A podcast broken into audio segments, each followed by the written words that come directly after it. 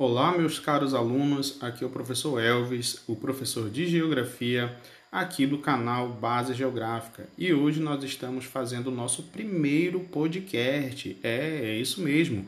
Nós estamos fazendo aqui uma sequência de conteúdos associados à geografia, sobretudo à geopolítica. Né? No nosso primeiro podcast, nós vamos falar sobre as questões das características do Estado. Né? Nós vamos ver como os estados eles estão divididos, como o planeta ele está dividido geopoliticamente. E aí, o que, que a gente vai abordar? Quatro conceitos básicos associados a esse conteúdo, que é o próprio conceito de Estado, o conceito de território, o conceito de nação e o conceito de país, beleza? E aí, o que é que nós vamos abordar inicialmente? Né? Nós vamos pegar aqui o conceito de Estado. No Estado, no campo da geografia, para nós geógrafos, principalmente da geopolítica, um dos conceitos mais relevantes, escrito com E maiúsculo, diferente, portanto, do Estado com E minúsculo, que é referente a uma, uma província ou subdivisão de um determinado país. O Estado é um dos principais atores internacionais, sendo também um dos mais importantes agentes de produção e transformação do espaço geográfico.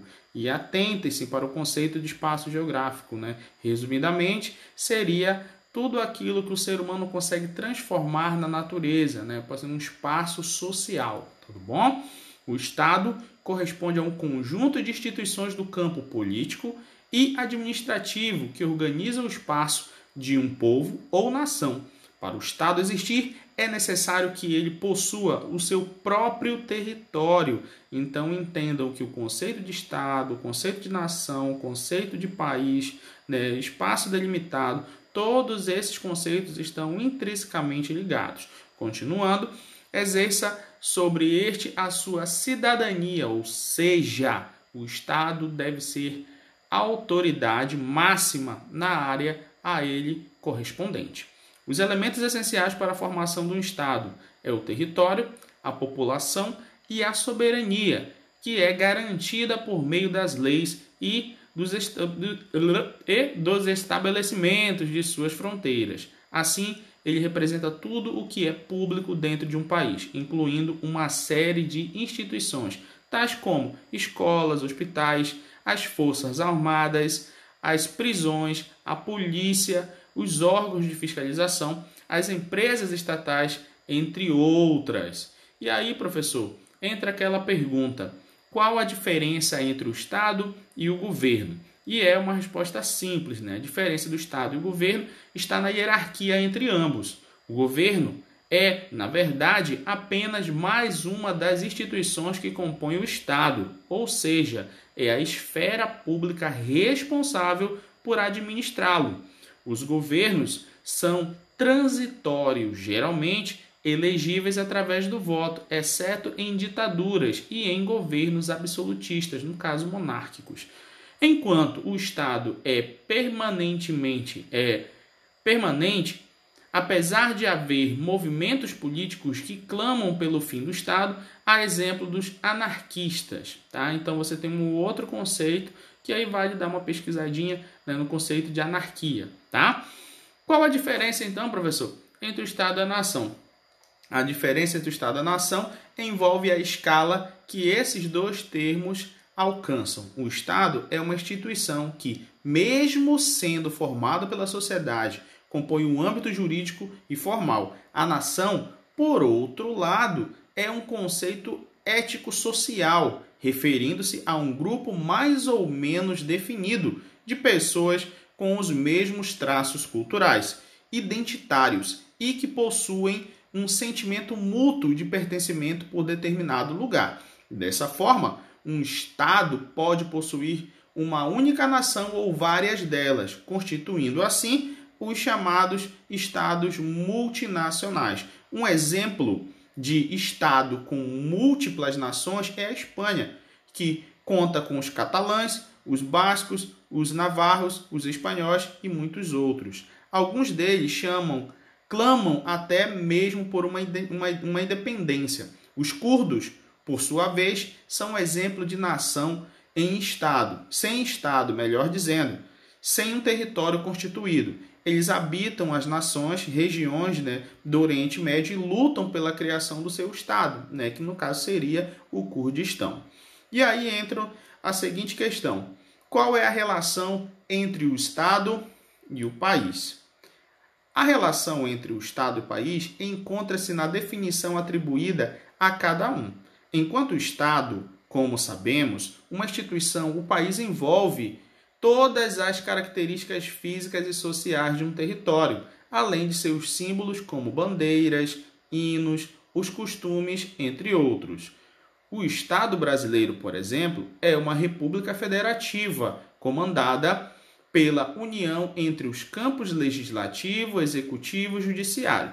Já o Brasil é um país que possui uma grande variação cultural, com um relevo geologicamente antigo e um espaço territorial com dimensões continentais, beleza? Galerinha, prestem muita atenção nos conceitos para acabar não marcando questões erradas nas nossas atividades, beleza? Vamos partir agora para o próximo conceito, que é o conceito de nação. O conceito de nação, por sua vez, também possui suas diferenças e particularidades em relação aos demais termos supracitados. Nação significa uma união entre um mesmo povo com o sentimento de pertencimento e de união entre si, compartilhando muitas vezes um conjunto mais ou menos definido de culturas práticas, sociais, idiomas, entre outros.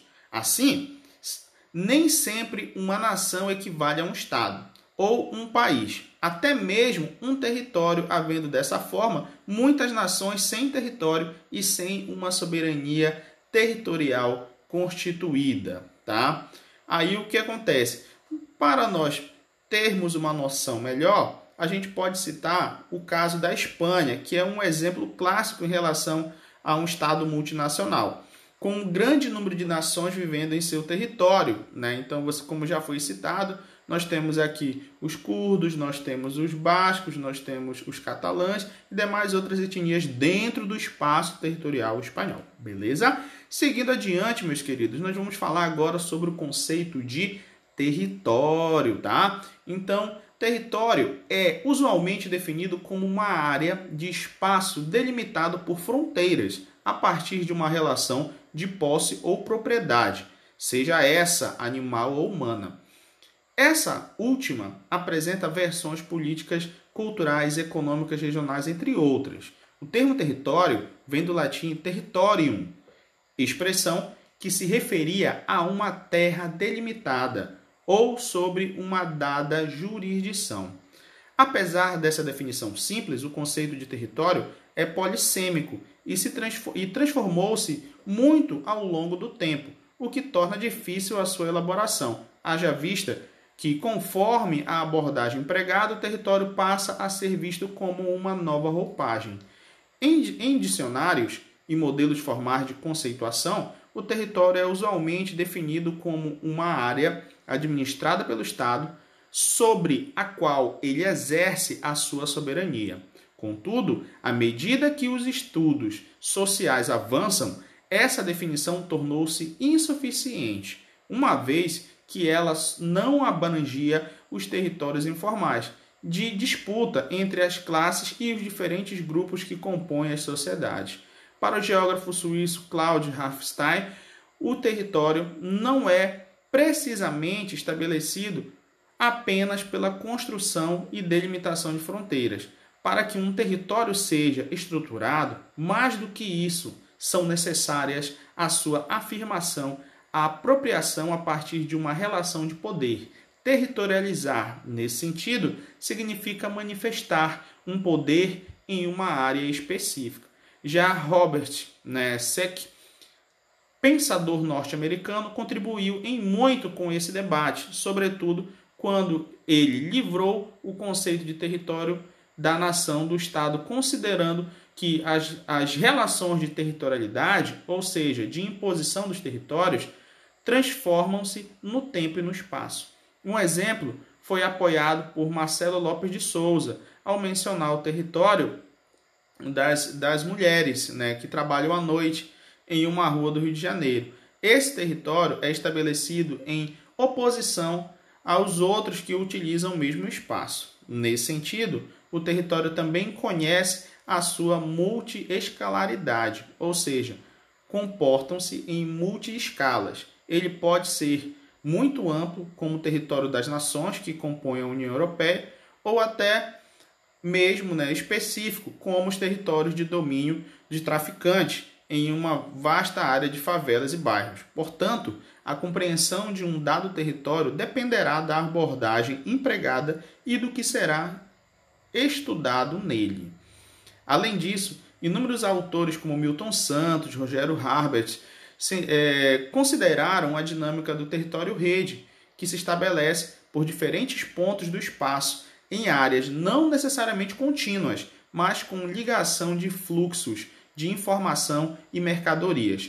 Com o avanço da globalização e dos meios de transporte e comunicação, podem existir redes internacionais de territórios, sejam elas referentes a práticas lícitas ou ilícitas, exercidas sobre certos comandos ou domínios. O território é, dessa forma, alvo de diferentes definições e debates, sendo construído não somente por suas fronteiras, uma vez que essas nem sempre são precisas ou visíveis, mas principalmente pelas relações simbólicas, estruturais e de poder que garantem a sua existência e dinamicidade.